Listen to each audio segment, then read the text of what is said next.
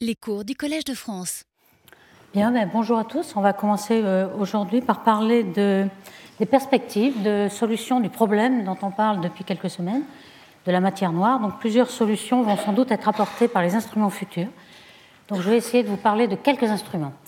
Dans les grands observatoires, il y en a de deux sortes. Je dirais qu'il y en a d'abord, euh, ces trois ici sont de petits champs, c'est-à-dire on peut regarder de façon très profonde une petite région du ciel. Alors par exemple, euh, pour commencer, euh, ce qu'on appelle Extremely Large Telescope, pour être très prétentieux, mais qui est vraiment très très grand, c'est-à-dire 39 mètres. Si vous voulez voir la taille, vous voyez qu'il y a des petites voitures ici euh, d'astronomes, qui sont quand même très petites, et qui est en construction, donc qui va sans doute commencer vers 2020 à donner des résultats, mais ce sera des petits champs avec des tas d'instruments optiques et infrarouges. Vous avez un autre télescope spatial qui va remplacer le Hubble Space Telescope, qui va avoir 6 mètres de diamètre, qui va être lancé en 2018, mais toujours avec des petits champs.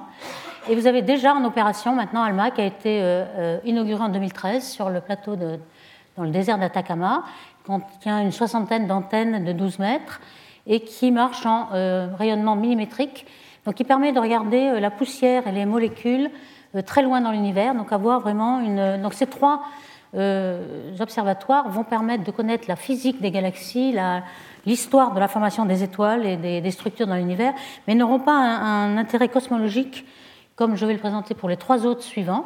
Donc on va se concentrer aujourd'hui sur ces trois euh, instruments-là, qui sont euh, des instruments statistiques car ils ont un grand champ. Quand je dis grand champ, c'est plusieurs degrés carrés, on va voir, et qui vont essentiellement, leur but c'est de faire tout le ciel, enfin tout le ciel disponible, c'est-à-dire mettons 20 000 degrés carrés euh, dans l'hémisphère sud, essentiellement. L'espatial est aussi dans l'hémisphère nord, bien sûr. Donc ce que vous avez, c'est d'abord euh, le Square Kilometer Array, c'est un télescope radio qui fera en surface un kilomètre carré, mais vous voyez, ce n'est pas euh, un kilomètre sur un kilomètre, c'est une surface d'un kilomètre carré, mais répartie en plusieurs antennes. Donc il y aura des antennes euh, de, taille moyenne, 12-14 mètres, mais un, un, très grand nombre. Alors ces, ces, télescopes seront à la fois en Australie et en Afrique du Sud. On va le présenter avec plusieurs fréquences tout à l'heure. Euh, un très gros télescope de 8 mètres de diamètre au sol euh, au Chili, euh, essentiellement piloté par les États-Unis, mais aussi les Français participent, où il y aura essentiellement un de très grand survey avec un grand nombre de couleurs qui permettent d'avoir des redshifts photométriques. Et puis, essentiellement aussi, le, satellite Euclide qui va être lancé par l'Agence spatiale européenne ESA en 2020. Et en cinq ans, il va obtenir toute une carte du ciel avec un grand nombre d'outils. Alors tous ces instruments à grand champ dont on va parler aujourd'hui vont justement arpenter l'univers et nous faire mieux connaître la matière noire et aussi l'énergie noire, donc tout le secteur noir, avec un certain nombre d'outils, au moins 4 ou 5 outils qu'on va présenter. Alors le premier outil, on appelle BAO, ça veut dire baryonique acoustique oscillation, euh, qui, euh, on l'a déjà parlé, hein, vous savez qu'au euh, début de l'univers, le, plasma, donc les, les baryons, les protons, les électrons sont en équilibre avec les photons, avec des oscillations acoustiques. Et lorsque euh, l'univers se recombine, on fige ces structures qui ont la plus grande structure à une taille qui est l'horizon sonore à cette époque-là, qui fait 150 mégaparsecs. Et ces structures sont euh, gelées dans la structure des baryons. Donc si on regarde, on va s'en servir de règles. Ici, on a dessiné une règle, hein, une règle qui a 150 mégaparsecs, et l'observateur va regarder à des instants différents dans l'univers, donc des redshifts différents, cette règle, et va pouvoir donc savoir euh, de combien s'expanse l'univers. Donc savoir si euh, on sait aujourd'hui que euh, l'expansion de l'univers est accélérée, mais on le sait vers z égale 0, très proche de nous. Qu'est-il, que s'est-il passé dans le futur À partir de quand cette expansion s'accélère Est-ce qu'il y a eu d'autres, d'autres mouvements? Donc on va le savoir en mesurant ces milliards de galaxies qui vont être mesurées par ces télescopes grand champ dont je vous parlais, le 3 au moins. Euh, on va pouvoir tester à la fois la matière totale, la matière noire, et puis aussi l'énergie noire lambda et des biais, etc.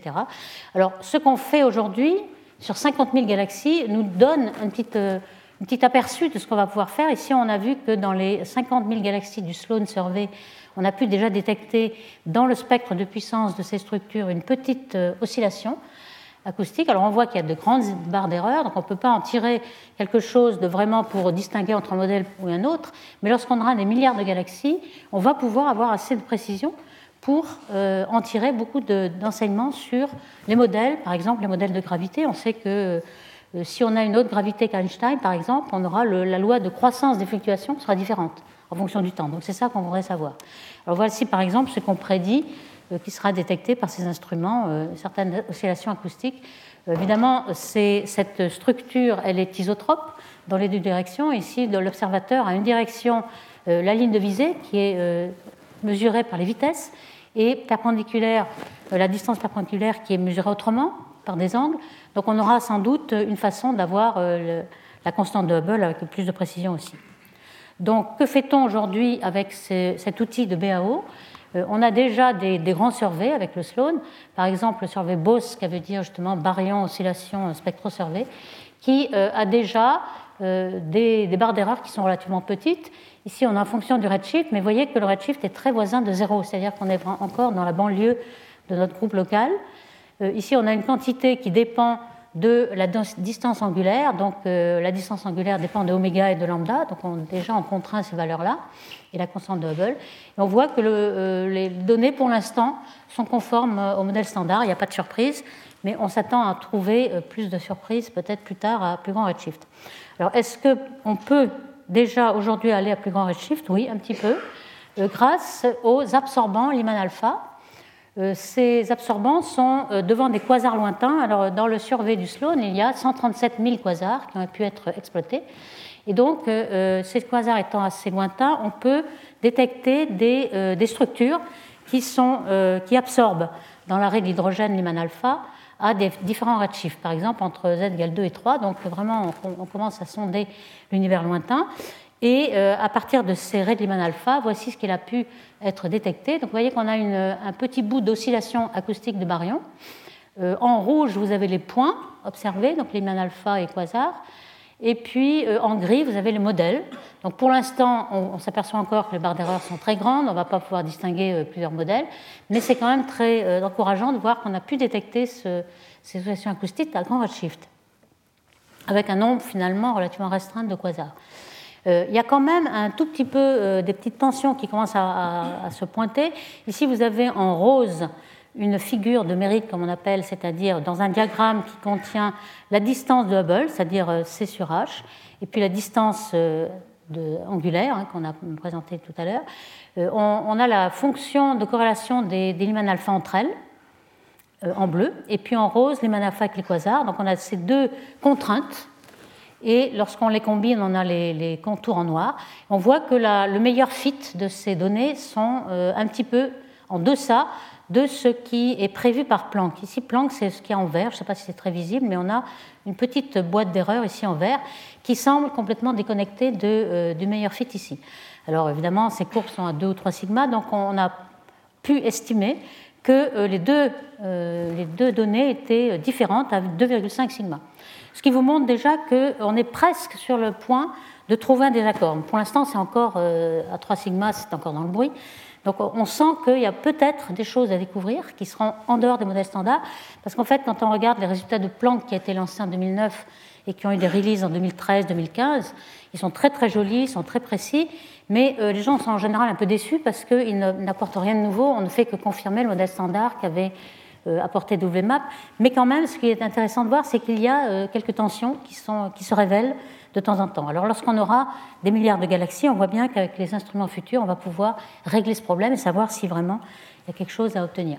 Alors un deuxième outil, c'est euh, ce qu'on appelle RSD, ou Redshift Space Distortion en anglais, qui est simplement le fait qu'il y a une asymétrie, enfin une anisotropie entre la séparation des objets dans le ciel, ici, qu'on mesure euh, avec l'angle dans les surveys, hein, et puis euh, la, distance sur la ligne de visée qui est mesurée par les vitesses lorsqu'on est en voisinage d'une structure, par exemple un amas de galaxies.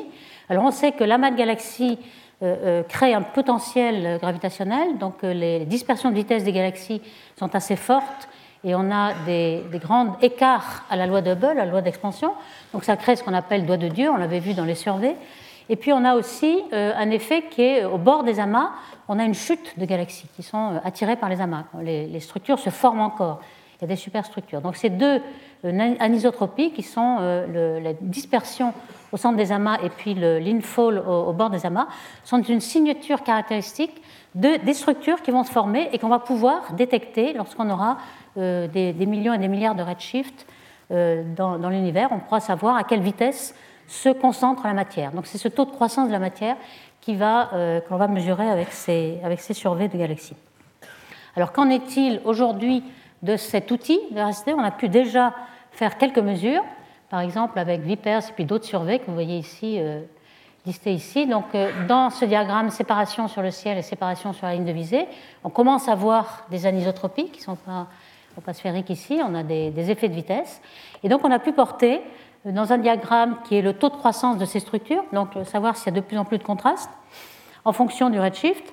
Et on a ici la courbe à laquelle on s'attend si la gravité est celle d'Einstein, c'est-à-dire la relativité générale, RG, et euh, un certain nombre de courbes, des pointillés et des euh, petits points ou dash points, etc., qui sont tous les modèles de gravité modifiés qui ont été proposés. Par exemple, un des principaux, euh, Dvali et DGP, qui propose plusieurs dimensions euh, outre les quatre dimensions connues, ou des modèles F2R dont on a parlé dans les précédents exposés, donc des modifications à la loi d'Einstein. On voit que les surveys actuels ont des barres d'erreur telles qu'on ne peut distinguer aucun des modèles, en fait. Tous marchent euh, aussi bien que la réalité générale. Donc mais on voit bien quand même qu'on est proche. C'est-à-dire que si on a beaucoup plus de galaxies que les, les surveys actuels, qui ont plutôt 10 ou 100 000 galaxies, euh, on va pouvoir trancher et éliminer un grand nombre de modèles de gravité modifiée. Alors on voit déjà ici, par exemple, qu'il y a, euh, comme on l'a vu tout à l'heure, des tensions avec les résultats, les derniers résultats de Planck. Euh, Planck ne mesure pas euh, exactement la constante de Hubble, mais mesure un certain nombre de paramètres et, moyennant des hypothèses sur le modèle standard, on peut préférer une valeur de la constante de Hubble qui est de 67, qui a surpris un peu un certain nombre de personnes, parce que la mesure directe de la constante de Hubble par les céphéides, c'est-à-dire avec le, télescope spatial de Hubble, qui mesure des étoiles variables et qu'on peut calibrer de façon empirique ces indicateurs de distance, montre plutôt 74. Donc on voit qu'il y a déjà euh, des petites euh, différences qui pour l'instant ne sont pas plus que 2 ou 3 sigma, mais qui peut-être dans le futur vont nous révéler quelque chose de nouveau par rapport au modèle standard. Ici on a dans le diagramme donc, de l'énergie noire oméga lambda et oméga m, la, matière totale, on voit le, le point de Planck ici, et ce qui, euh, ce qui résulte, avec les barres d'erreur, des BAO de Lyman alpha qu'on vient de montrer ici, et puis de, la valeur d'oméga B des baryons, et on voit qu'on est un petit peu en dehors. Donc il y a, tout de même, bien que euh, Planck ait bien vérifié le modèle standard, il y a des petites tensions ici ou là. Alors ici, je définis un petit peu ce, ce sur quoi on va s'appuyer pour euh, essayer de savoir si on a la bonne gravité.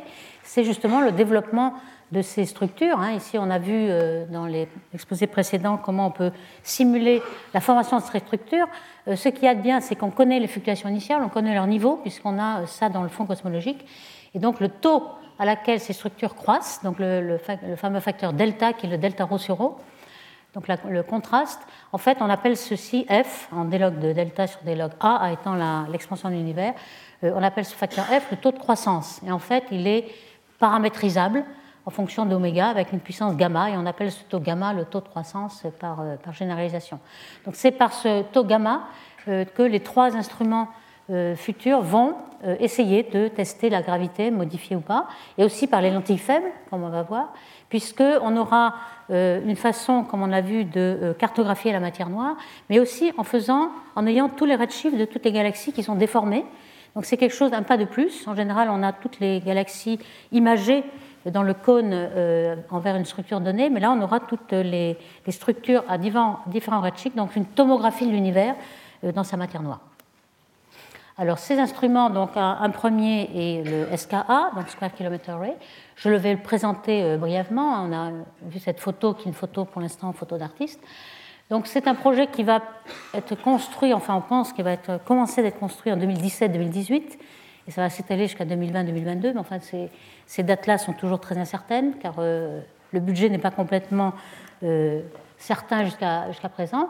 Donc ce domaine de longueur d'onde qui a été choisi, qui est de centimètres au mètre, euh, plus précisément 1, cm à 4 mètres, il est autour de l'arrêt de l'élément d'hydrogène, qui est l'élément le plus abondant de l'univers. On sait que le, le H1, l'hydrogène atomique, c'est l'élément le plus abondant. Et il y a une raie spectrale qui est à 21 cm. Et c'est celle-ci que l'on va essayer d'utiliser pour cartographier toutes les structures.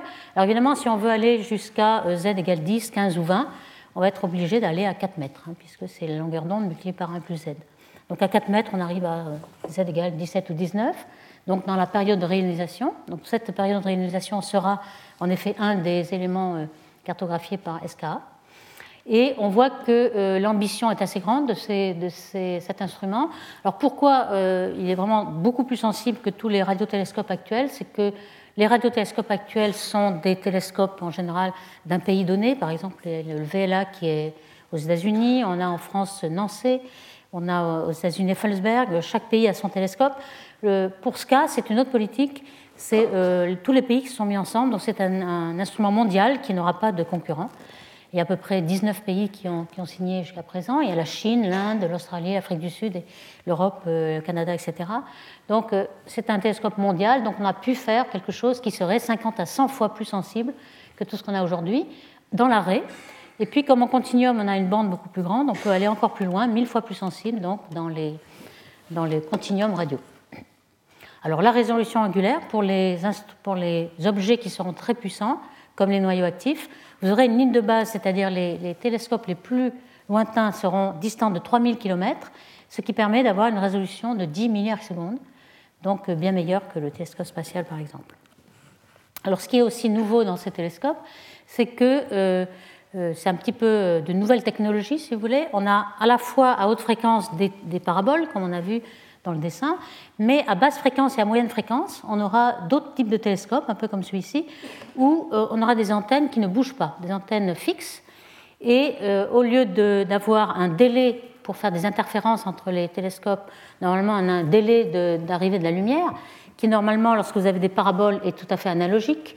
Vous, inclinez votre parabole vers la source en question, et le délai entre deux euh, paraboles dépend de l'inclinaison, donc dépend de l'angle où est la source. Donc, avec les délais entre les antennes, les délais d'arrivée des photons entre les diverses antennes, vous avez votre euh, angle de, direction où vous observez. Donc, les délais vont être analogiques ici. Donc, on n'a plus besoin de bouger les antennes. Les antennes vont être fixes. Ici, vous avez des tuiles à l'intérieur desquelles vous avez un, grand réseau d'antennes. Ces antennes sont fixes. Donc, le coût de l'antenne va être très peu cher. C'est pour ça qu'on peut en avoir un million de mètres carrés. C'est le coût du parquet, en fait. C'est pas, pas très cher. Par contre, tout le prix va être dans l'électronique. Il y aurait des fibres optiques. vous allez corréler. Alors pourquoi pas, puisqu'on a de l'électronique, on peut observer dans plusieurs directions. Euh, on va observer, on a choisi d'observer dans huit directions données. C'est-à-dire qu'on pourrait observer plus, mais à ce moment-là, ça coûterait plus d'argent. Donc en huit, euh, huit directions, c'est un peu le compromis, si vous voulez. Euh, pourquoi? Parce que le champ de vue d'un télescope comme ceci, c'est 180 degrés. Vous avez tout le ciel. Mais vous observez, vous pouvez avoir de la résolution dans des directions privilégiées. Par exemple, on peut observer dans cette direction une galaxie, dans ces directions des pulsars, dans ces directions autre chose. Donc ça multiplie par 8, si vous voulez, votre euh, télescope. C'est comme vous aviez 8 télescopes. Donc c'est uniquement par des délais électroniques et des corrélations électroniques. Alors ça, on va voir euh, plus tard quel est le nombre de données qui va arriver. Ça va être géant. Mais euh, c'est le coût de l'électronique qui va remplacer le mouvement des télescopes. Alors donc voici un petit peu l'état, un petit peu qu'on s'imagine. Hein. Ici, vous avez des paraboles, comme on a vu. Ici, vous avez les tuiles à moyenne fréquence, à haute fréquence et à basse fréquence, vous avez ce genre d'antenne ici, qui sera en Australie. Ces deux-là seront dans l'Afrique du Sud, donc les paraboles et puis les tuiles. Donc le grand avantage ici, c'est la sensibilité. Hein. Vous avez une surface équivalente d'un million de mètres carrés. Donc on verra cette fois, ça va, euh, rendre possible l'observation de l'hydrogène dans les galaxies à un redshift jusqu'à z égale 5, alors qu'aujourd'hui, les plus lointaines possibles sont 0,3, même en intégrant un très très grand nombre d'heures. On n'observe que des galaxies dans le voisinage de la Voie lactée, en fait. Alors ça, c'est très intéressant parce que, comme on a vu dans les premières séances, euh, on sait que la matière noire dans les galaxies, elle est connue grâce aux courbes de rotation des galaxies spirales, et c'est essentiellement l'hydrogène atomique qui vous donne la, matière noire. L'optique, en fait, euh, actuellement, on voit des galaxies à z égale 5, mais uniquement en optique, et on n'arrive pas à, dériver la matière noire des galaxies. Donc ici, on fait un petit calcul pour vous montrer que euh, la fonction de masse des galaxies en H1 à z égale 0, celle qui est observée, ça va jusqu'à à peu près euh, quelques 10 puissance 10 masses solaires par galaxie. Les plus grosses galaxies ont, cette quantité d'hydrogène. Donc si on, extrapole, vous voici en 360 heures quand même d'observation ce qu'on pourra détecter, c'est-à-dire à peu près 7000 galaxies à grand redshift, z égale 4,5. Et c'est très intéressant cette période de 0,5 à 4,5 parce que vous le voyez ici, on a euh, la formation d'étoiles en fonction du redshift et on voit que l'activité, la formation des étoiles, le pic d'activité c'est à z égale 2 et ça commence à peu près à z égale 5. Donc la période la plus intéressante pour savoir si les galaxies ont du gaz qui vont former des étoiles, c'est essentiellement de 0,5 à, 5, donc cette période-là, qui est pour, l'instant complètement inexplorée. Alors voici un peu le type de galaxies qu'on va pouvoir détecter, par exemple des, naines comme le nuage Magellan, le petit nuage Magellan, on va pouvoir le détecter jusqu'à z égale 1. Euh, mais c'est 51 qui a une, masse à peu près moyenne d'hydrogène de, atomique jusqu'à Z égale 2 ou 3. Et puis M101 qui est euh, une très riche en gaz. On peut en avoir 2000 galaxies par degré carré et on en aura à peu près jusqu'à Z égale 4 ou 5. Donc je vous rappelle ici toutes les galaxies, toutes les courbes de rotation de galaxies. En général, la galaxie optique se termine ici. Euh, là justement, il n'y a pas beaucoup de matière noire. Et c'est tout ça qui nous indique la condensation plate, qui nous indique quelle est la distribution de matière noire.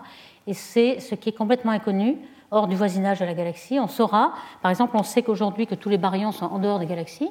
Ils ont peut-être euh, été éjectés à une certaine période quand on a formé des étoiles. Quand ça, on va peut-être le savoir en connaissant la quantité de matière noire qu'il y a dans chaque galaxie, la quantité de baryons. Et ça, ce sera uniquement avec SCA qu'on va pouvoir le faire.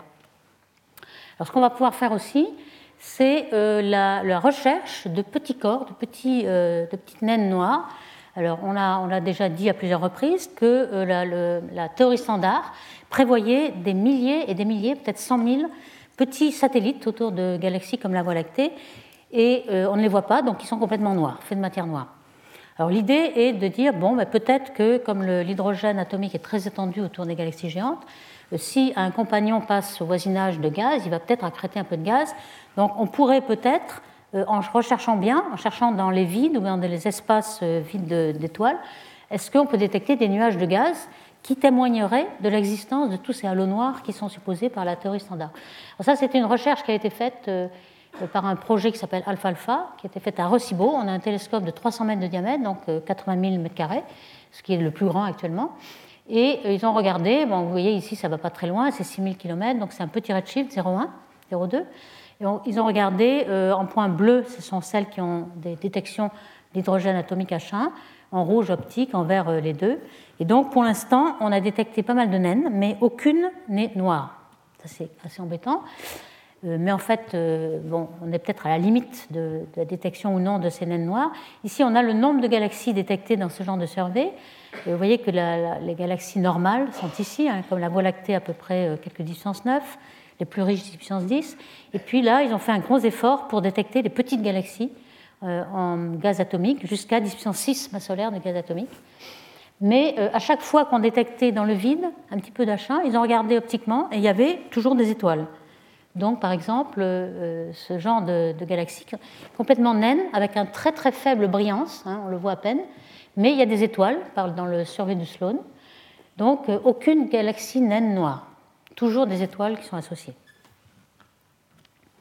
Alors, le résultat euh, peut être euh, représenté dans ce diagramme. Ça, c'est un résultat récent de Janioviecki et al.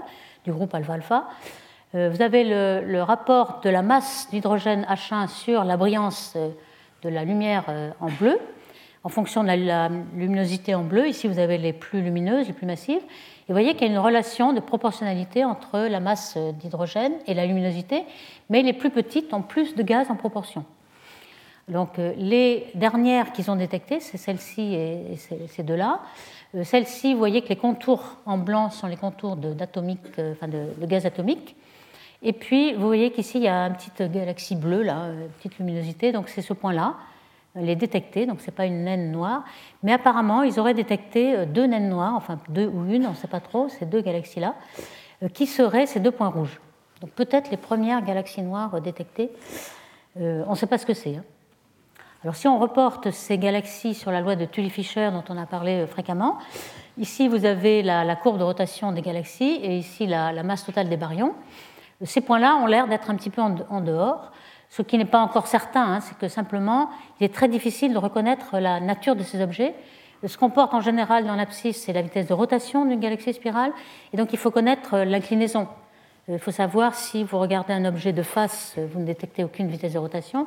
On ne sait pas ces objets s'ils sont vus de face, vus par la tranche. Donc si jamais ils étaient vus de face et que vous corrigez par l'inclinaison, vous pourrez très bien les rapprocher de la courbe. Donc pour l'instant, le fait qu'ils soient complètement dehors n'est pas euh, vraiment certain. Mais euh, vous voyez qu'on est encore une fois à la limite de trouver quelque chose. Et donc lorsque SCA euh, sera là, donc en 2020, on aura peut-être d'énormes découvertes à faire. Peut-être on va découvrir toutes ces naines noires qui, ont été prédites. Alors un petit peu, on peut reporter aussi ce résultat sur cette courbe qui est la, fraction de baryons dans les galaxies en fonction de la masse du halo noir. Euh, on sait que normalement la fraction universelle de baryons de l'univers, elle est bien au-dessus de celle qu'on voit dans les galaxies. C'est-à-dire que dans les galaxies comme la Voie lactée, qui a un halo noir de 10 puissance 12, on a à peu près 20% de baryons euh, de, parmi euh, ceux qui seraient possibles, c'est-à-dire 80% des baryons ont été éjectés quelque part en dehors des galaxies. Et les naines noires que l'on cherche sont ici.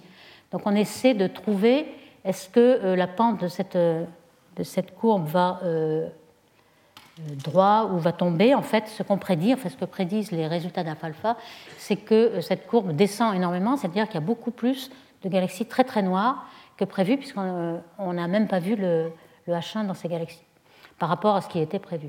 Ça, c'est difficile à expliquer tout de même parce qu'on ne sait pas qu'est-ce qui va éjecter les baryons de ces galaxies. Euh, il n'y a pas d'étoiles, donc on ne peut pas dire que c'est de la supernovae et des vents stellaires.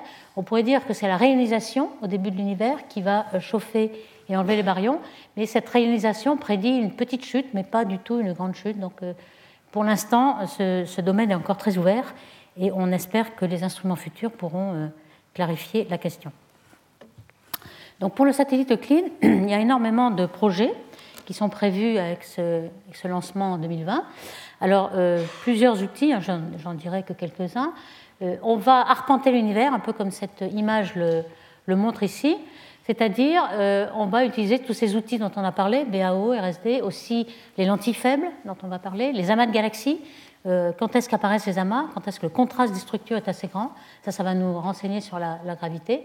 Et tous ces outils vont pouvoir nous donner l'équation d'état de l'énergie noire que l'on écrit en général la pression est égale à un petit paramètre W dont on ne connaît rien et la densité ρ d'énergie noire.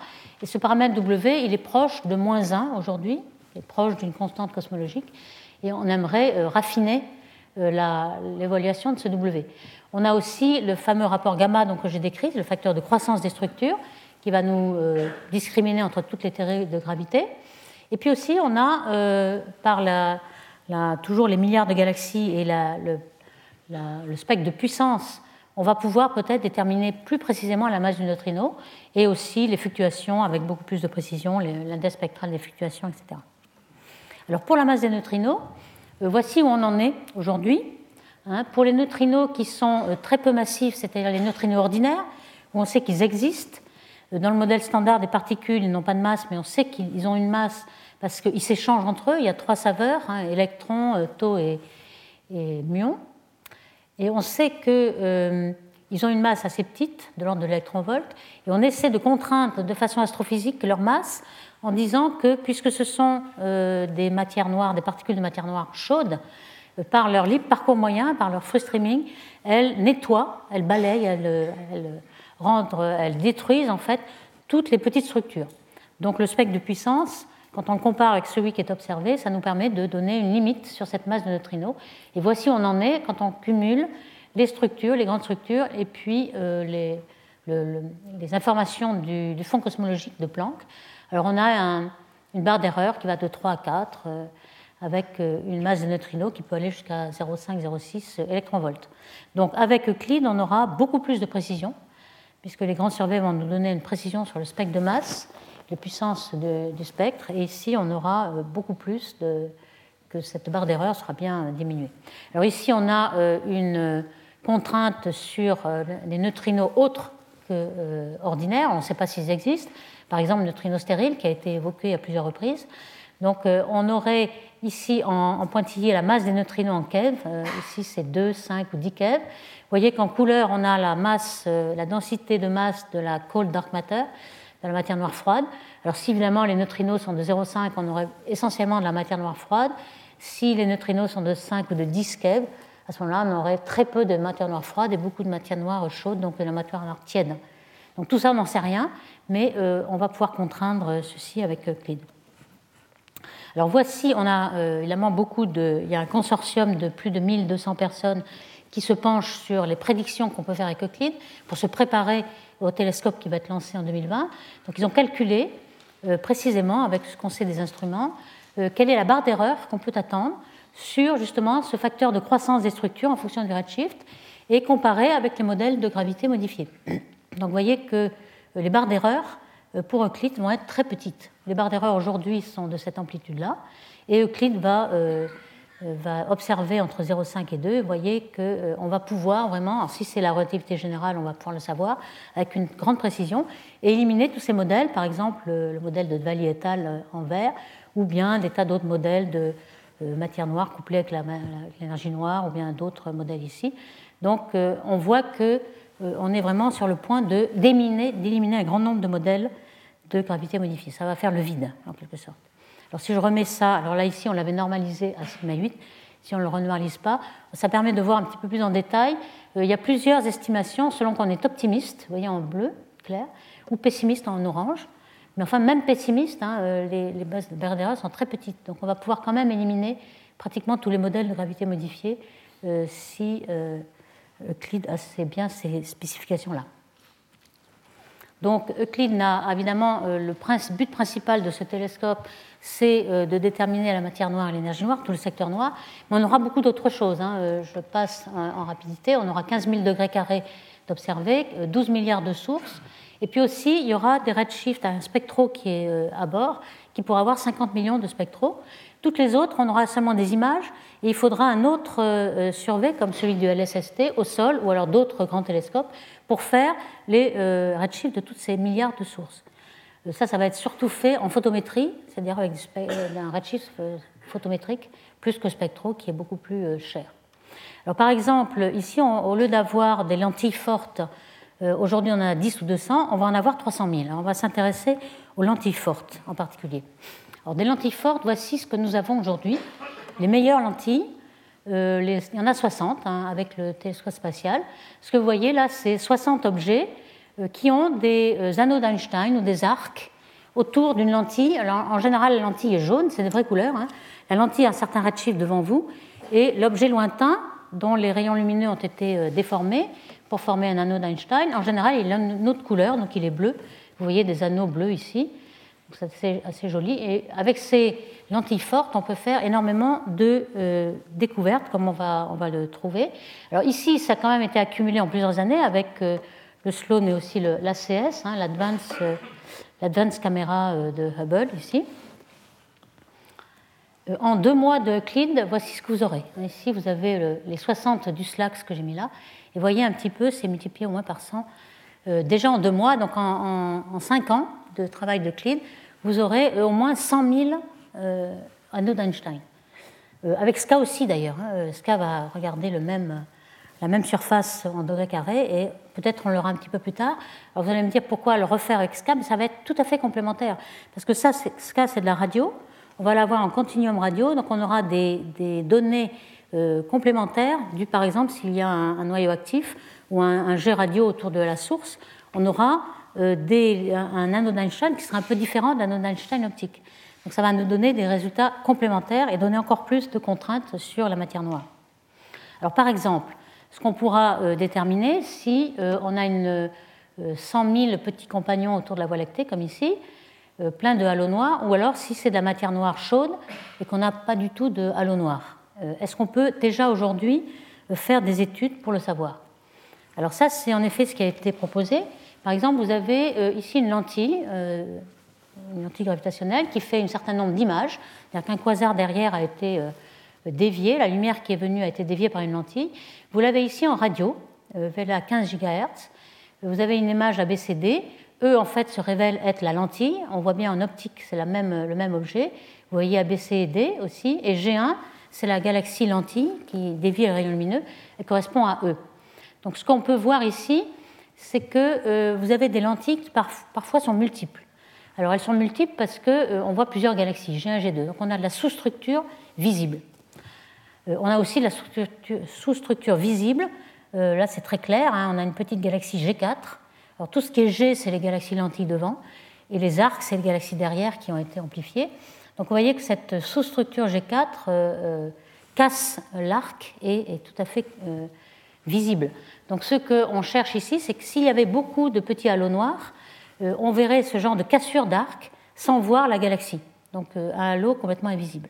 Pour l'instant, ce qu'on voit, c'est les cassures dues aux sous-structures visibles, aux petits compagnons visibles. Est-ce qu'on a parfois des cas où on voit l'arc complètement couplé sans qu'on ait de, sous-structure visible Et c'est ce qu'on cherche. Alors pour l'instant, euh, c'est quand même assez difficile, personne n'en a encore découvert. Euh, voici un peu le genre de euh, simulation qui est faite.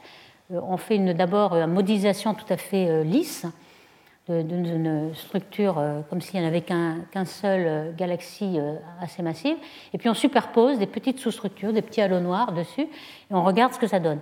Ici, par exemple, vous avez un, anneau d'Einstein vu en, en, infrarouge avec le HST, et ici on superpose dessus ce qui est vu en radioastronomie, donc euh, à quelques gigahertz de fréquence, avec une grande résolution qui est euh, l'interféromètre euh, Merlin ou l'interféromètre VLBI d'européen. Vous voyez qu'on a une très très bonne résolution. Ici, on a 3 milliards de secondes de résolution. Donc on peut même avoir plus de résolution qu'avec le télescope spatial. Donc avec cette résolution-là, et donc SCA aura ce genre de résolution, on va pouvoir faire des contraintes assez grandes. Par exemple ici, on a un, exemple très clair où on a de la sous-structure, mais elle est visible on a par exemple les données. Si on fait un modèle tout à fait lisse, on voit qu'on représente à peu près, mais euh, quand on fait le, résidu, c'est-à-dire les, données moins le modèle, on voit que ce n'est pas bon du tout. On devrait trouver zéro ici. Donc on voit qu'il y a des sous-structures. Donc on voit que euh, les sous-structures que l'on voit vraiment visibles, elles sont aussi visibles dans le modèle. Et voici la source. Donc euh, il est possible de, pouvoir déduire parfois des sous-structures noires. Alors voici un petit calcul d'une donnée euh, observé donc de, de l'antigravitationnel d'Einstein. Et voici le modèle, tout à fait symétrique. Vous voyez que ici l'arc n'est pas perturbé. Et euh, on, a rajouté une petite structure à la main, hein, c'est juste pour euh, faire une simulation. Cette petite structure a une masse de 10 puissance 7 masse solaire. Alors vous voyez que ici, là, l'anneau est un peu brisé. C'est-à-dire qu'il n'est pas symétrique entre gauche et droite. Vous avez commencé à faire un petit trou. Donc là, ça nous montre qu'il y a un petit résidu ici. Euh, qui n'est pas là. Donc on voit qu'on va être sensible jusqu'à des masses de 10 puissance 7 si elles sont juste sur l'anneau d'Einstein. Alors évidemment, 10 puissance 7, c'est un peu faible. Si on prend une sous-structure de 10 puissance 8, alors évidemment, on voit mieux. Hein. on voit qu'on a cassé l'anneau complètement ici et que le résidu est assez grand. Donc vous voyez que ça va être très facile. Si on a des sous-structures noires qui sont sur la ligne critique de l'acoustique, on va pouvoir déterminer ces structures noires. Donc, est-ce que c'est possible? Alors évidemment, s'il y a 10 puissance 9, a fortiori, hein, on a complètement perturbé euh, l'anneau, on a des résidus qui sont assez grands, donc on voit que 10 puissance 9, on va pouvoir. Alors évidemment, il faut que euh, cette structure noire soit un petit peu dans la ligne critique pour avoir cette amplification. Alors ce, euh, ce principe a été fait. Alors ici, vous voyez que la sensibilité à la masse est fonction de la position par rapport à, à l'anneau d'Einstein. Ici, ce que vous voyez en couleur, c'est la masse de la sous-structure. Euh, en unité de puissance 10. Donc ici, vous avez 10 puissance 10, 10 puissance 9 et 3 10 puissance 8. Donc en bleu, si on est vraiment correspondant à l'anneau, on peut détecter 3 10 puissance 8. Mais évidemment, ici, vous ne pouvez rien détecter. Donc vous pouvez détecter que dans un certain anneau les sous-structures. Donc ça, ça a été fait avec 12 anneaux d'Einstein. C'est ce qu'il y avait disponible, qui était bien mesuré avec un bon rapport simulation-bruit. Donc c'est un papier récent de Veggetti et al. Et euh, ils ont donc contraint la fraction de masse qu'il y avait dans les sous-structures noires. Donc ce que vous voyez ici, c'est euh, les contours. Alors si on suppose aucun a priori, on a des barres d'erreur qui sont très grandes en bleu. Et si on fait un, a priori sur le spectre de masse des sous-structures, en disant que c'est une loi de puissance avec alpha et que alpha c'est une gaussienne autour de 1,9, c'est à peu près ce qu'on observe. Hein. Donc à ce moment-là, on a des barres d'erreur qui sont plus petites. Et on commence à arriver à ce qui est prédit par le, la théorie standard, c'est-à-dire une fraction de 1%, 1% de la masse euh, noires seraient comprises dans les structures qui ont à peu près 10 puissance 8 masse solaire de, masse. Donc on arrive, encore une fois, on est à une euh, limite où on commence à trouver des résultats intéressants, mais qui sont encore dans le bruit. Et c'est pour ça que lorsqu'on aura 100 000 euh, sources de, de lentilles gravitationnelles, on va pouvoir casser cette dégénérescence ici. Alors pour l'instant, voici un petit peu le, genre de structure qu'on a. on en a plutôt une douzaine avec des anodes d'Einstein, mais aussi ce qui est très utile, c'est d'avoir plusieurs images. Là, on a quatre images ou cinq images. Ça, ça donne des contraintes. Il y a autant d'équations que d'images. Donc vous pouvez contraindre la matière noire par, euh, par toutes ces images-là. Ce qu'on a en optique, c'était infrarouge, ici optique. Vous voyez un peu le nombre d'anodes d'Einstein qui sont une, un signal sur bruit assez grand. Et puis en radio, euh, puisqu'on va aussi observer avec SKA, euh, ce sont les premiers anneaux d'Einstein qui ont été détectés, ont été en radio en 87, c'était celui-ci. En fait, Einstein avait prédit la formation des anneaux en 1937. Il avait dit que lorsque euh, la source et la lentille étaient exactement alignées avec l'observateur, on avait symétrie et donc formation d'un anneau, mais il avait considéré que ce serait complètement improbable d'avoir une telle coïncidence et que ce serait jamais observé. En fait, 50 ans après, c'est observé. Donc il serait très content de revenir aujourd'hui, de voir qu'on en détectera peut-être avec le clé de 100 000 anneaux d'Einstein. ici, donc, vous avez euh, des anneaux ici complètement euh, radio, donc qui correspondent à des quasars et à des jets radio. Donc euh, c'est avec ça que SCA pourra en avoir 100 000. Alors on peut aussi rajouter à ces lentilles d'autres données. On sait qu'il n'y a pas que la position des images, la position de l'anneau. Ici, vous en avez un qui a été observé et reconstruit par des modèles. Et on a aussi des délais euh, temporels entre les diverses images, parce que euh, le chemin lumineux qu'il y a entre la source et l'observateur euh, dépend de l'image, du chemin suivi par la lumière. Donc, par exemple, si la source derrière est un quasar qui a un pic de luminosité à un moment donné, ce pic va arriver d'abord en A, par exemple, et puis, une ou deux semaines après, il va arriver en D. Donc, on a un délai en général qui est de plusieurs jours. Et euh, ce délai nous renseigne évidemment sur la distance et sur la constante de Hubble, etc. C'est une donnée supplémentaire qui nous permet de contraindre les modèles. Donc rien qu'avec cet objet-là, il a été possible de contraindre H0 par exemple. Alors en supposant d'autres euh, hypothèses, par exemple dans ces deux diagrammes-là, euh, on a supposé que l'univers était plat, il n'y avait pas de courbure. À ce moment-là, on obtient une valeur de H0 qui est 82, un peu trop grande, et puis une valeur de W de l'énergie noire qui est moins 1,5. Vous me direz, c'est assez loin de la valeur de 67 qui est préférée par Planck. Donc si on veut avoir 67, à ce moment-là, il faut relâcher une contrainte de l'univers plat. Il faut supposer que l'univers est ouvert. La courbure n'est pas nulle. Et à ce moment-là, on peut avoir H0,67, mais à ce moment-là, on a un univers ouvert. vous voyez que déjà, on est sur le point où on arrive à contraindre de façon intéressante euh, ces valeurs-là. Et donc, on voit très bien l'utilité d'avoir énormément de lentilles gravitationnelles de ce type avec délai. On peut aussi utiliser ALMA pour avoir ce, ce genre de contraintes. Ici, c'est un très beau résultat des premiers résultats d'ALMA en 2013, euh, où il y avait seulement 16 antennes en cycle zéro, non pas les 60 antennes, mais 16. Donc c'est relativement spectaculaire. Donc Viera et al. avaient euh, s'étaient dit bon, euh, le, télescope n'est pas complet, on va commencer par observer des lentilles, c'est-à-dire des objets amplifiés. Ce sera plus facile. Et en effet, ils ont observé 26 objets et détecté 23. C'est-à-dire qu'ils ont détecté ce qui est en rouge ici. En grisé, c'est l'image optique faite avec le HST. Et en rouge, vous avez les contours de la poussière euh, détectée par ALMA. Alors, ce qui est remarquable, c'est que chaque objet a demandé deux minutes d'intégration. Et ils ont déjà 0,5 arc seconde de résolution. Donc, vous voyez un peu les arcs gravitationnels qu'ils ont vus. Et euh, il y a à peu près 10 sources dont le redshift est supérieur à 4. Ça a déjà, en, quelques, euh, en même pas une heure, euh, déjà augmenter le nombre de sources à grand redshift détectées par ALMA. Donc on voit que même ALMA, qui est déjà opérationnel maintenant, va pouvoir nous donner un grand nombre de lentilles gravitationnelles. Donc euh, un travail de prospective qui a été fait par SEV justement cette année, est de savoir quel est euh, ce qu'on attend en spectre de puissance de la masse projetée avec ALMA. Alors ici, vous voyez le, si les lentilles sont ponctuelles, évidemment, il y a une incertitude de plus. On ne sait pas si les halos noirs que l'on cherche, les tout petits halos noirs que l'on cherche, sont ponctuels ou sont euh, déconcentrés. Donc, s'ils sont ponctuels, ils ont une très grande puissance de lentilles. Et s'ils ne sont pas ponctuels, évidemment, ça va tomber. Ici, on a les, grandes fréquences spatiales, donc les petites structures. Et donc, on peut faire des prédictions sur ce qu'on va trouver avec ALMA. Donc, euh, c'est assez intéressant. Donc, si je fais ce petit résumé de ce qu'on va avoir en lentilles fortes, rien que les lentilles fortes, à mon avis, c'est quelque chose de très intéressant. On va la voir à la fois par SCA, par ALMA encore plus tôt, par le LSST aussi, par Euclid, et on va euh, très vite avoir une limite sur la fraction de masse noire qui est dans les petites structures, qui va être bien inférieure au taux prédit par le CDM. Donc euh, très vite, dans quelques années, on va pouvoir savoir si la matière noire est chaude, tiède, froide, etc. Donc ça, ça me paraît un résultat euh, très intéressant. Et puis il y a évidemment les lentilles faibles. Ça, on a déjà parlé lentilles faibles qui permettent de cartographier la masse noire.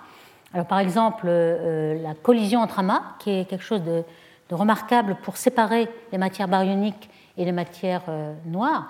Le boulet, on en a déjà parlé, vous voyez bien que le, rouge ici, la matière baryonique, qui est complètement séparée parce que la, un petit amas qui est le boulet ici est passé au travers du gros amas. Donc on a vraiment séparé les deux. Et avec ce genre de collision violente, on, peut euh, contraindre la section efficace de collision de ces particules matière noire, parce que s'il y avait eu des collisions, elles auraient été arrêtées au milieu, elles n'auraient pas été traversées comme si elles ne se voyaient pas. Donc euh, le boulet, l'amas qui est le plus contraignant, on a pu contraindre cette section efficace à moins de 1 cm par gramme, euh, ce qui nous dit que, par exemple, les théories de collision, de self-interacting dark matter, ne sont pas tellement valables puisqu'il euh, n'y a pas de collision ici pour expliquer le boulet. Alors vous allez me dire, on aura plein de collisions d'amas comme ça avec Euclide, certainement. Alors ici, on en a déjà quelques-unes, hein, on va les regarder. Euh. Alors, il y en a d'autres qui sont moins, moins contraignantes que le boulet. Ici, on a Abel 520, où il y a des, des contours de matière noire qui ont été vus euh, non coïncident avec des galaxies, donc est plutôt coïncident avec du gaz. Donc ça, ça a été euh, pendant plusieurs années euh, un sujet de controverse, qui est encore ouvert d'ailleurs. On ne sait pas. Alors, pour avoir cette matière noire au milieu, il a fallu supposer qu'il y ait une collision de 4, ce qui est un petit peu incompatible avec le boulet, mais enfin bon. alors, certains ont mis en, doute l'existence de cette matière noire, il est possible, hein, parce qu'en fait, la, détermination des lentilles gravitationnelles dépend beaucoup euh, de toutes les galaxies que vous avez derrière. Et si vous allez plus ou moins profond, vous voyez beaucoup plus de galaxies, donc vous pouvez euh, avoir plus de signatures bruit sur la détermination de cette matière noire. Ici, vous avez plusieurs reproductions de cette matière noire, où vous en voyez parfois un pic de matière noire, ou parfois vous en voyez moins. Donc euh, certains auteurs, il y a eu beaucoup d'auteurs sur ce genre d'amas, les premiers avaient trouvé de la matière noire au centre, d'autres n'en trouvent pas, d'autres en trouvent. Par exemple, les Japonais, ici, ont, fait cette étude avec leur télescope Subaru. Et vous voyez un peu les contours de matière noire qu'ils trouvent. On a l'impression qu'il y en a un aussi au centre, comme avait trouvé Madavi. Mais euh, c'est un petit peu contraire à, d'autres études. Giatal ont encore trouvé un pic matière noire. Mais euh, très souvent, euh, ils, sont un peu à la limite de validité, peut-être à 3 ou 4 sigma.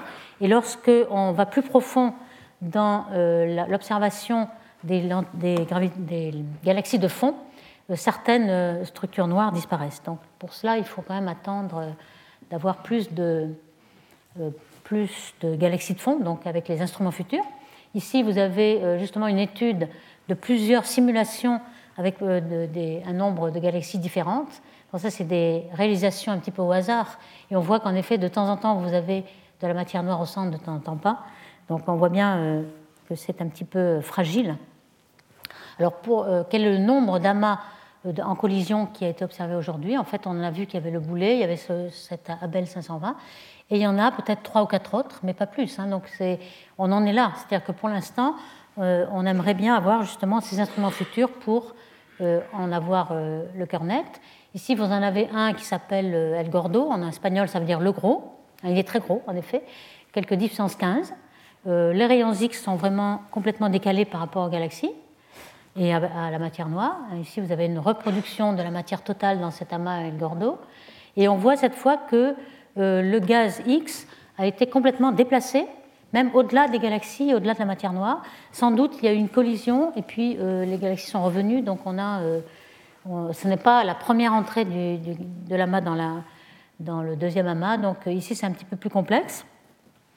Euh, il y en a qu'on appelle, qui sont beaucoup plus lents. Au lieu d'un boulet, c'est une balle de mousquet, c'est beaucoup plus lent, probablement. Donc ici, on voit qu'il y a un peu ce, système-là, euh, avec euh, les contours en rouge qui est le gaz chaud, les baryons, et puis en noir, ici, vous avez la matière noire, et on voit qu'il y a une séparation totale. Et là, il a été possible de donner une limite supérieure aussi à la section de collision, mais elle n'est pas aussi bonne que pour le boulet. Il y a aussi des tout petits boulets, c'est-à-dire des petites galaxies sont des groupes de galaxies, ne sont pas des amas. Vous voyez qu'on a 2 puissance 14. Pour un amas, on aurait plutôt 10 puissance 15. Donc euh, on a ces, petites galaxies qui ont des euh, lentilles fortes en même temps que lentilles faibles. Ce qui a été euh, en blanc ici, c'est la matière noire, et en bleu, le gaz chaud. Donc on a aussi séparation. Et puis enfin le, le Baby Boulette, parce qu'il est quand même plus petit que le Boulette. enfin, il n'est pas si petit que ça, hein, 6 puissance 14 masse solaire. Et on voit que c'est un petit peu la même configuration. Euh, tout le gaz chaud est au milieu et euh, les galaxies, tout ce qui n'est pas euh, collisionnel est au bord. Donc la collision ici est, aussi assez intéressante. Et finalement, là, on l'a appelé la boîte de Pandore parce qu'en fait, il y a beaucoup, beaucoup d'amas qui, sont en collision. Donc le petit schéma qui a été fait et celui-ci, vous avez un, gros amas et un certain nombre de petits amas qui tombent dessus. Et on voit qu'il y a toujours séparation entre la masse noire qui est en bleu et le gaz chaud qui est en rouge. Cette fois-ci, il y a cinq sous-structures, donc c'est quand même assez compliqué. On peut quand même contraindre la section efficace de collision de la matière noire ici, mais euh, ça dépend quand même du scénario de collision, donc ça commence à être un petit peu plus complexe. Alors je vais terminer par euh, vous donner quelques éléments de euh, données, de flot de données qui va nous tomber dessus à partir de 2020, parce qu'on a parlé de milliards de galaxies, on a parlé de 50 millions de spectres de galaxies, mais ça va être beaucoup de données à traiter. Alors euh, ici, je vous montre euh, les, petites maquettes, hein, c'est toujours intéressant de voir un petit peu la taille qu'ont ces structures. Ce qui va avoir lieu en Afrique du Sud, ces deux-là vont en Afrique du Sud. Là, c'est des paraboles à haute fréquence. Vous voyez un petit peu la taille de la voiture, c'est en gros 14 mètres de diamètre. Ici, vous avez à moyenne fréquence les tuiles qui ne bougent pas. Et ici, vous avez en Australie donc euh, les basses fréquences. Euh, ce nombre d'antennes est assez faramineux puisque vous avez 900 stations et chaque station contient 300 antennes de ce type. Euh, donc ça, c'est des antennes dipolaires qui ne bougent pas. Mais vous avez en plus 96 paraboles de ce type-là. Alors ces paraboles-là, c'est une vraie photo. Actuellement, il y a déjà un début qui s'appelle ASCAP et qui contient 36 paraboles. Mais ils vont augmenter le nombre et en avoir 96. Donc il y a toute une palette de fréquences qui vont être observés avec SCA. Et puis avec le LSST, je n'avais pas encore donné de, chiffres, hein, mais vous allez euh, surveiller tout le ciel du sud, hein, les Tuchili, jusqu'à une déclinaison de 15, euh, avec deux surveys principaux, un qui va être euh, profond mais moyennement profond, mais très étendu, donc tout le ciel, avec une certaine magnitude limite dans toutes ces couleurs-là. Donc c'est multicouleur. Et puis parfois des champs bien précis qui vont être euh, très focalisés et très profonds. Mais euh, le, caractère très spécial de ce télescope, c'est qu'il va avoir un aspect temporel, c'est qu'il va avoir des, pauses très courtes. Alors le champ est de 10, 10 degrés carrés, hein. chaque fois il fait un champ de 10 degrés, mais avec des, pauses de 10-15 secondes, ce qui fait que chaque partie du ciel sera visitée 800 fois. Et on va pouvoir regarder tout le ciel en 3 jours. D'où euh, la, la survey des objets transitoires. Alors pour ce cas, le, défi qui va nous, arriver dessus, hein, c'est quelques pétabytes par seconde. Pour l'instant, on ne sait pas le traiter. Hein. donc on espère que, avec le progrès de la loi de Moore et le progrès des ordinateurs, on arrivera en 2020 à traiter cela. Mais pour l'instant, il faudrait plusieurs euh, machines de pétaflops qui travaillent en continu, c'est-à-dire 100 millions de PC en continu qui travaillent pour réduire les données qui arrivent. Donc c'est assez gigantesque. Quand vous regardez ce qui arrive à l'heure, hein, donc euh, les données, c'est quelques exabytes. Exabyte, c'est 10 puissance 18, hein, je ne l'ai pas dit, de pétabyte, c'est puissance 15. Donc vous avez pour les paraboles, donc à haute fréquence, vous aurez 10 euh, fois le débit d'Internet du monde entier aujourd'hui. je ne sais pas ce qui sera en 2020, mais si vous basez le débit euh, Internet aujourd'hui, vous en aurez 10 fois, et pour les réseaux phasés, moyenne fréquence, 100 fois. Vous voyez un petit peu le, le taux de données que vous allez recevoir. Alors on espère que les robots vont traiter les données à notre place. Pour le LSST, euh, là, comme on dit, on observe tout le ciel en trois jours. Donc ça, ça, permet de voir tous les objets variables, donc les supernovae, les comètes, les astéroïdes, tout ce qui varie va être vu, puisque même dans, une seule nuit, vous avez 30 secondes de période, et puis on verra plusieurs fois dans la nuit des objets qui pourraient varier à, l'ordre de l'heure. Et euh, chaque nuit, vous aurez 2 millions d'alertes d'objets variables qui seront répartis dans le monde entier en 60 secondes. Donc on pense que c'est de ces 2 millions d'alertes, il y aura peut-être des centaines, de 300 ou 400 supernovae par nuit qui seront détectées. Et ces supernovae sont très intéressantes puisque, comme vous le savez, ces supernovae de type 1A sont celles qui nous permettent euh, d'échantillonner les distances de l'univers et de savoir, sont celles qui ont permis en 2000, en l'an 2000, d'avoir l'accélération de l'expansion. Donc ces supernovae de type 1A, dont on va avoir quelques centaines par nuit, vont être vont, euh, ajoutées aux données qu'on va avoir pour euh, traquer euh, l'énergie noire euh, avec précision. Pour donner un ordre de grandeur, actuellement, on a seulement 200 supernovae de type 1A qui sont disponibles et bien étudiées. Donc là, on va en avoir énormément. Donc voici le nombre 15 terabytes par nuit qu'il va falloir détecter. Alors vous allez me dire, bon, ça, le SST, la CSK, et pour Euclide, ben ça c'est ridicule, 100 hein, gigabytes par jour. Vous pouvez réduire toutes les données d'Euclide par un petit portable. Alors pourquoi? Parce que simplement, euh, c'est le débit que nous donne la liaison avec l'espace. Hein. On, a, dû réserver un, certain taux et il est tout petit. Tout petit. Alors évidemment, il y a beaucoup de choses qui vont être traitées euh, sur le satellite et ensuite euh, on donne des résultats un petit peu réduits. Mais vous voyez que chaque portable peut avoir 100 gigas par jour, hein, il n'y a aucun problème. Donc si vous avez peur des grandes données, vous pouvez vous spécialiser dans Euclid, mais pas dans ce cas, en quelque sorte. OK. Donc je conclus. Hein, si je peux serrer un petit peu tout ce qu'on va obtenir dans 10 ans, je pense qu'avec cas, un des progrès majeurs sur la matière noire, c'est d'avoir la courbe de rotation étendue pour toutes les galaxies au moins jusqu'à z égale 5, alors qu'aujourd'hui, on ne connaît les courbes de rotation que pour z égale 0 ou 0,1 ou 0,2, vraiment à la banlieue de la Voie lactée. Là, on, aura, on pourra suivre, en fonction du temps, euh, qu'est arrivé à la matière noire et au baryon dans toute l'histoire des galaxies. Ça, c'est un grand point. Avec Euclidesca, on va découvrir des centaines de milliers de lentilles fortes et pouvoir contraindre avec très grande précision si on est vraiment entouré d'un grand nombre de halos noirs, euh, la fraction de matière noire dans ces sous-structures. Euh, on peut aussi, avec des lentilles faibles, euh, cartographier les amas de galaxies, donc toute la tomographie que l'on aura avec les redshifts, que l'on n'a pas aujourd'hui, donc des grandes cartographies de matière noire. Et puis aussi d'avoir le taux de croissance des structures avec Euclide, le RSD, le BAO, et qui vont nous éliminer un grand nombre de, théories de gravité modifiées. Aujourd'hui, on a trois ou quatre papiers de gravité modifiée par jour.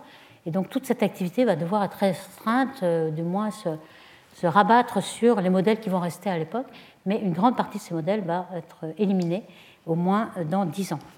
Donc je vous remercie. Retrouvez tous les enseignements du Collège de France sur www.collège-2-france.fr.